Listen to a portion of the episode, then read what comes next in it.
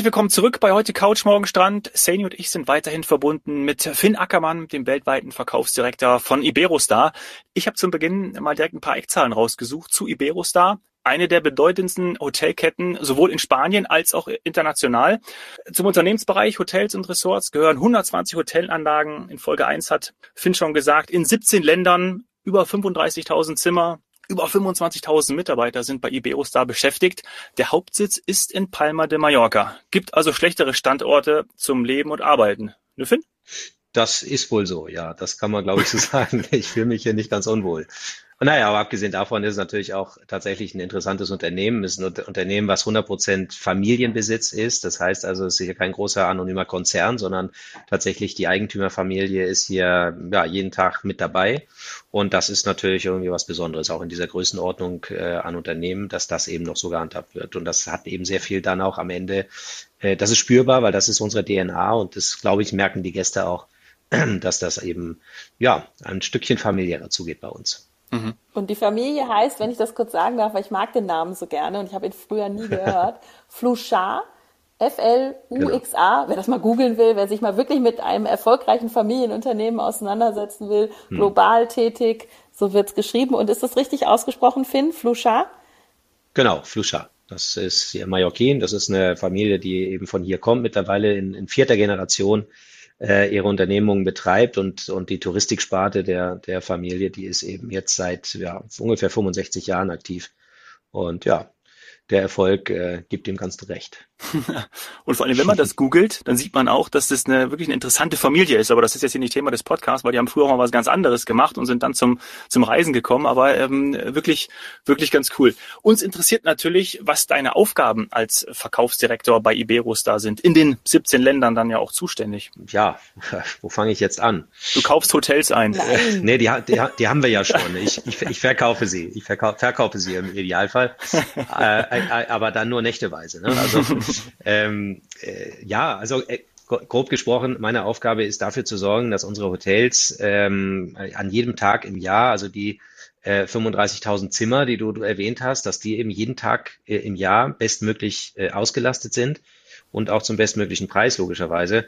Ähm, und ja, das ist eine ziemliche Mammutaufgabe, wie man sich vielleicht ungefähr vorstellen kann. Mhm. Ich habe dazu ein extrem gutes Team von über 300 äh, Kollegen, die mir bei dieser Mission helfen. Und ähm, ja, diese Kollegen sitzen in 35 Ländern, weil wir ja nicht nur in den Ländern operieren, wo wir Hotels haben, sondern vor allen Dingen auch dort, wo die Gäste herkommen. Und das ist eben nicht nur Deutschland, sondern natürlich auch äh, Mexiko, Argentinien, Kanada, Russland, Ukra Ukraine, äh, England und so weiter und so fort. Und das heißt, überall dort haben wir eben auch Verkaufsbüros, die eben uns helfen, dort in den Ländern jeweils ja die Nachfrage zu generieren, die wir eben brauchen, damit wir die Hotels ähm, vernünftig auslasten und ähm, ja, äh, möglichst dann eben vielleicht auch noch das eine oder andere Hotel in der Zukunft dazu nehmen können und uns das zutrauen. Hm, spannend. Ich muss jetzt direkt mal einhaken, weil ähm, da ist ein Thema jetzt gerade angesprochen worden, das ist, glaube ich, für die Zuhörer interessant, weil eben auch nicht so bekannt.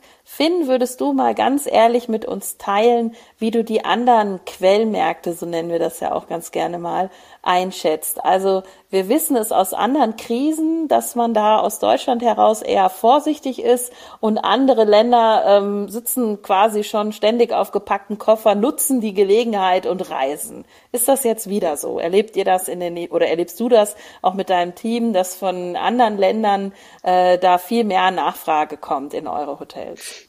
Ähm, ja, viel mehr Nachfrage, weiß ich gar nicht so ganz genau. Ich, mehr ich stell, als aus Deutschland vielleicht. Ja, ja, ja, ja, ja schon klar. Ich, ich, stelle fest, dass in Deutschland, und das haben wir ja schon jetzt über Ostern gesehen, ich meine, man muss sagen, dieser berühmte Boom, der ja beschrien wurde, äh, der war ja eigentlich kein Boom, äh, weil es war am Ende, waren, waren, wir haben ja auf Mallorca 10, 10, 10 Prozent der, der Hotels insgesamt überhaupt nur, der Hotels, die es hier gibt, waren geöffnet. Aber trotz allem muss man schon sagen, hat sich das natürlich innerhalb kürzester Zeit sehr schnell verkauft, als klar wurde, dass keine Reisewarnung mehr gibt.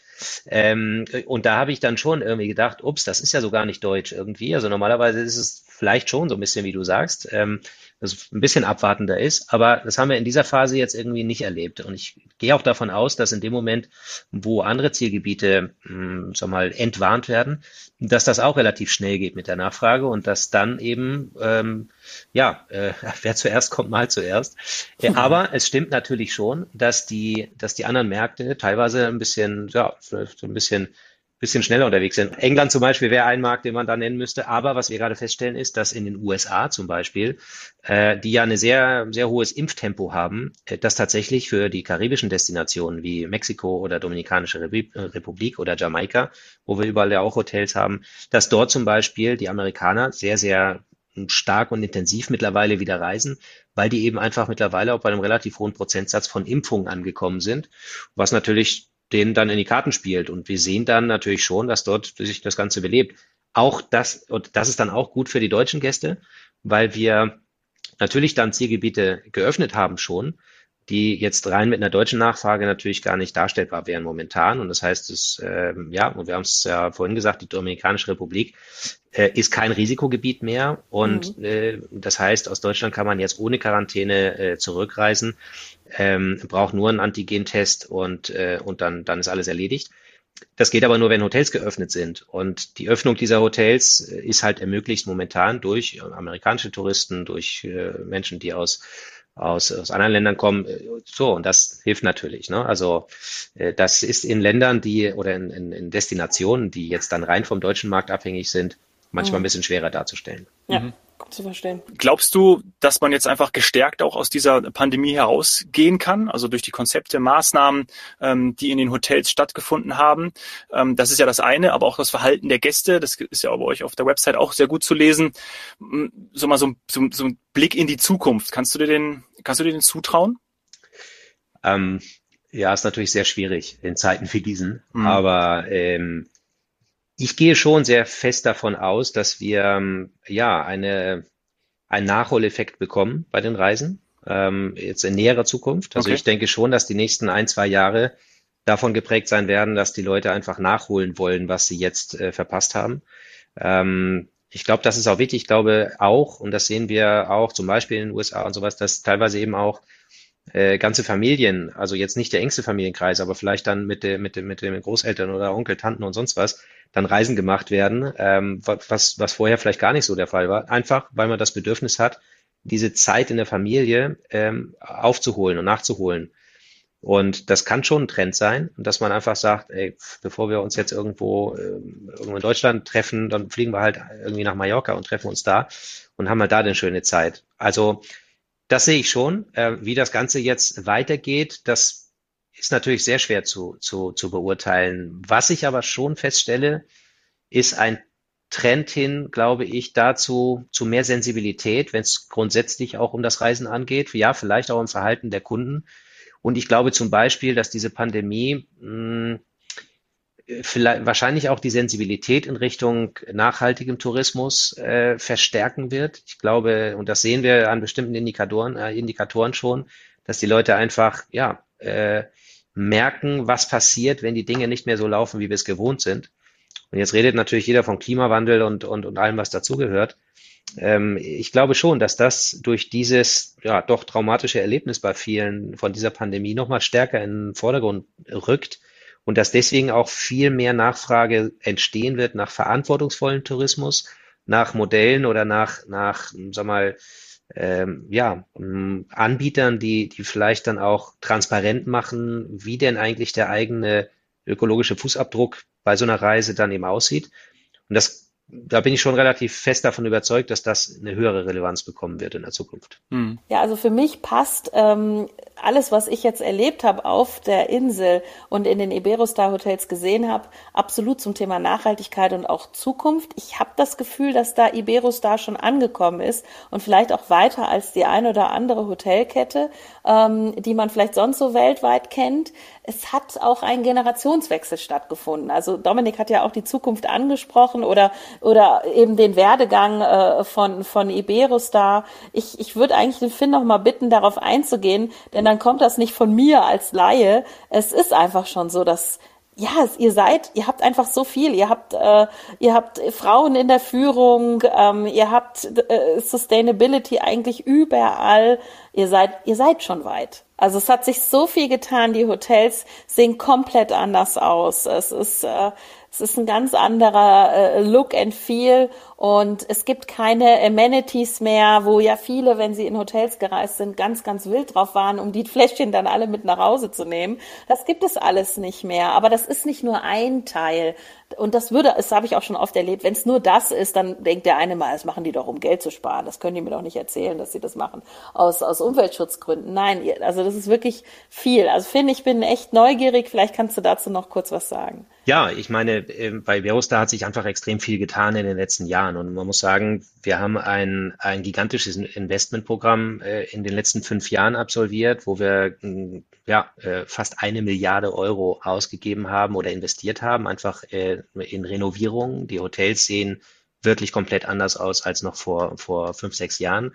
Ähm, und nicht nur das hat eine Rolle gespielt, sondern vor allen Dingen auch die Hotels fit zu machen für die Zukunft. Und da ist für uns eben als Unternehmen ähm, das Stichwort nachhaltiger Tourismus oder verantwortungs verantwortungsvoller Tourismus hm, absolut wichtig. Und wir haben halt ja eine, eine Initiative ins Leben gerufen, die heißt Wave of Change, also Welle der Veränderung, wo wir äh, uns einfach ja der äh, drei, drei Aktionslinien verschreiben. Wir haben zum Beispiel kein einziges äh, äh, Element mehr aus Einfachplastik in den Hotels. Ähm, äh, das klingt jetzt sehr banal, aber man muss sich ja vorstellen, der Müllbeutel, der halt normalerweise aus Plastik ist, der ist bei uns aus, aus Kartoffelstärke. Ähm, um mal so ein Beispiel zu nennen, was vielleicht jeder versteht. Ähm, und, und, und, und. Das sind Riesenprozessänderungen, die haben wir halt eingeführt. Ähm, dann kümmern wir uns in der Karibik hauptsächlich um, um die Korallenriffe, ähm, die den Hotels vorgelagert sind, haben also eine wissenschaftliche Abteilung, die uns das Ganze ja mh, wissenschaftlich tatsächlich äh, managt und und und wo wir mit Universitäten zusammenarbeiten, die mittlerweile tatsächlich ihre Studenten zu uns in die Korallenstation in der Dominikanischen Republik schicken, um dort zu forschen. Ähm, und das sind halt alles so Sachen. Mittlerweile haben wir ja tatsächlich eine Nachhaltigkeitsabteilung von äh, ungefähr 30 Personen, die dort jeden Tag äh, arbeiten, wow. nur um sicherzustellen, dass wir die Sachen, sag mal, die, die unsere, unsere Operation so gestalten, dass wir eben den kleinstmöglichen Fußabdruck hinterlassen.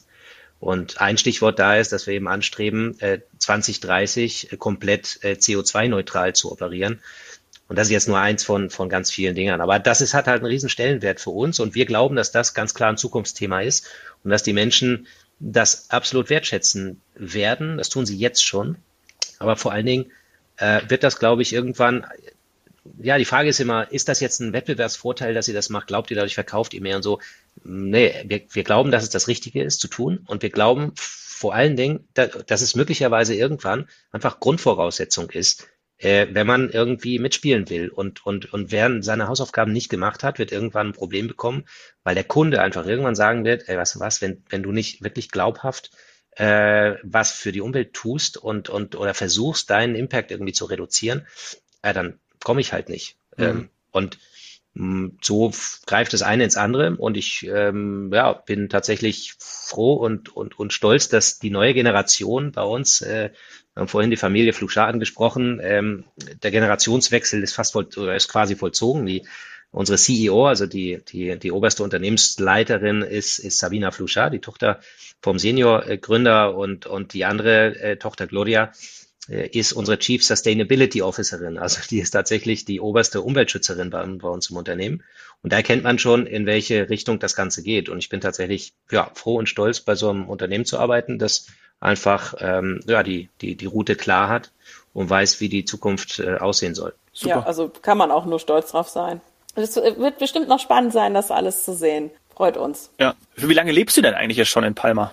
Äh, ich lebe jetzt fest ungefähr seit acht Jahren äh, in, auf Mallorca, bin allerdings vorher schon immer hin und her gereist, also habe so ein bisschen gependelt äh, aus Deutschland raus, aber ja, vor acht Jahren habe ich dann den Hebel umgelegt und bin dann äh, mit der Familie hierher übergesiedelt. Ja, da müssen wir dich natürlich nach Freizeittipps fragen. Ja, ähm, ist immer meine beliebte Frage. Ich werde von Sani schon immer ausgelacht, aber äh, vielleicht kannst du dich so ein bisschen festlegen. Ähm, was machst du in deiner Freizeit? Fangen wir vielleicht mal so an, bevor wir dann äh, zu ein paar Tipps kommen, die du auch unseren Hörern geben kannst.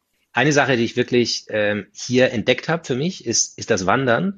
Äh, man hat hier einfach wunderbare Natur mhm. und, und tatsächlich, ich wohne im kleinen Ort am Rande des Tramontana-Gebirges und von da aus gehen also wirklich viele Wege auch direkt schon los. Und wenn man dann hier durchs Tramontana-Gebirge äh, wandert, äh, dann diesen Frühlingsduft einatmet, der ist ganz charakteristisch hier auf Mallorca, äh, dann eben die, ja, die, die knorrigen Steineichen sieht und diese Natursteinmauern, Trockensteinmauern entlang, entlang des Weges, äh, das ist tatsächlich ein besonderes Erlebnis, muss ich sagen. Ich bin nie ein großer Wanderer gewesen, muss ich ehrlich sagen, aber hier auf Mallorca gehört das irgendwie dazu.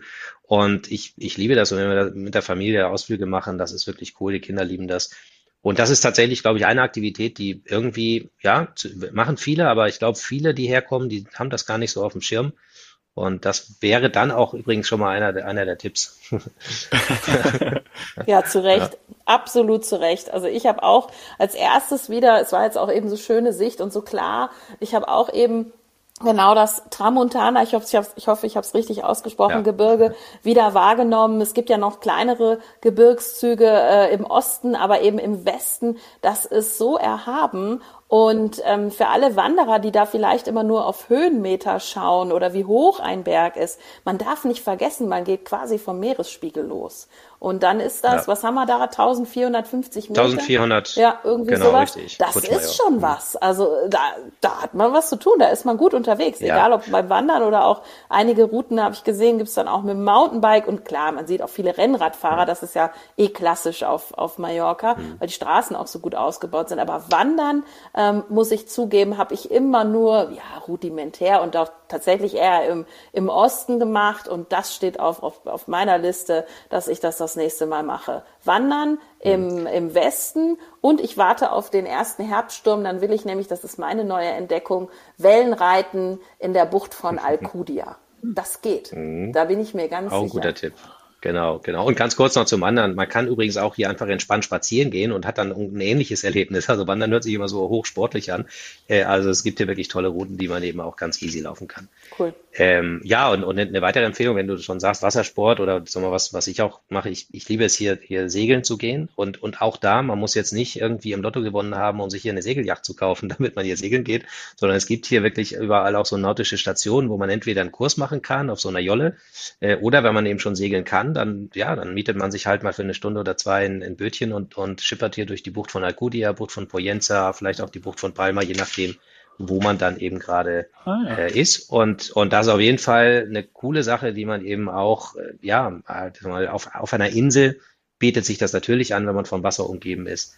Äh, also insofern ähm, ja, wäre das auf jeden Fall auch nochmal ein Tipp. Och, ja. Und dann in die mhm. schönen Buchten, oh, Wahnsinn. Finn, ja. was, wenn du dich ein bisschen auskennst, das wäre meine letzte Frage, was brauche ich dann da für einen Schein?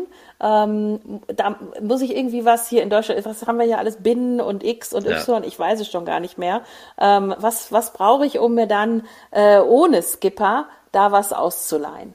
Ja, es kommt natürlich darauf an, was du dir ausleihen möchtest. Also wenn du dir eine, eine, kleine Jolle ohne Motor ausleihst, dann brauchst du keinen Schein. Du gehst einfach an die Station, musst dem äh, Menschen dort dann glaubhaft versichern, dass du weißt, was du tust. Absolut. Und dann guckt er dir einmal in die Augen und sagt, ich glaube dir und dann, dann fährst du los und der guckt dann in der Regel natürlich auch zweimal, ob du zurückkommst. Dann, äh, klarkommst, aber ge genau alles, was einen Motor hat, unterliegt Ablegen natürlich. muss schon mal gut funktionieren dann. Ja, ne? genau, genau, genau. Ja, und vor allem auch das Anlegen, weil Ablegen schaffen viele, aber dann zurückkommen ist dann die Schwierigkeit.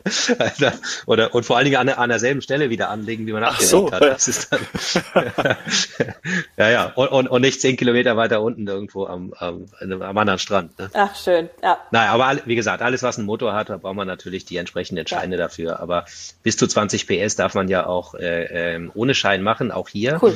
Und da gibt's übrigens auch so kleine Boote, die man sich leihen kann, die wirklich keinen Führerschein brauchen. Die haben dann 19 PS, glaube ich, oder so. Äh, und damit kann man dann eben hier auch rumschippern und einfach von Bucht zu Bucht und kann so Badestopps machen und sowas. Das ist auch ziemlich cool äh, und definitiv auch ein, glaube ich, ganz guter Ausflugstipp. Machen wir. Oh. Dominik? Ja. Schon, schon, schon eingeplant. Schon, schon eingeplant. Äh, Jolle bin ich, bin ich letztes Mal äh, bei einer Exkursion im Studium in Mees gefahren und hatten wir Windstärke irgendwann über 10. Und dann habe ich versucht, das Ding reinzukriegen. Ja. Ähm, sagen wir mal so, mein, das meine, wir waren zu dritt und wir waren dann neben dem, äh, neben dem, neben der Jolle, neben dem Boot und haben versucht, das Ding reinzuziehen. Also wir haben uns nicht mehr getraut, das, das Segel ja. aufzuspannen. Aber das wird mir auf Mallorca Ende Juni hoffentlich nicht passieren. Nein. Höchstwahrscheinlich nicht. Nein. Vielen Dank. Ja, Finn, Gut. großartig. Ja, ich danke euch. Es war kurzweilig. Wir hören uns sicher noch einmal. Also Immer gerade wenn es dann hoffentlich irgendwann ein bisschen voller ist, um auch nochmal zu hören, wie dann die Protokolle oder nächste Öffnungsstufen sich entwickeln und vor allem eben nicht nur Mallorca, ja, sondern genau. wir warten ja auch noch auf, auf andere Destinationen. Ganz genau. wichtig für uns die Kanaren, Eben. genau, mhm. mein altes Zielgebiet. Genau. Das ist, das ist auch ganz wichtig. Da seid ihr auch ganz ja. groß und gut vertreten. Genau. Ja, freue ich mich ja, drauf. Toll. Dann bis bald. Herzlichen Dank. Dankeschön. Mach's gut, ihr beiden. Ciao, Danke ciao. sehr für deine Zeit.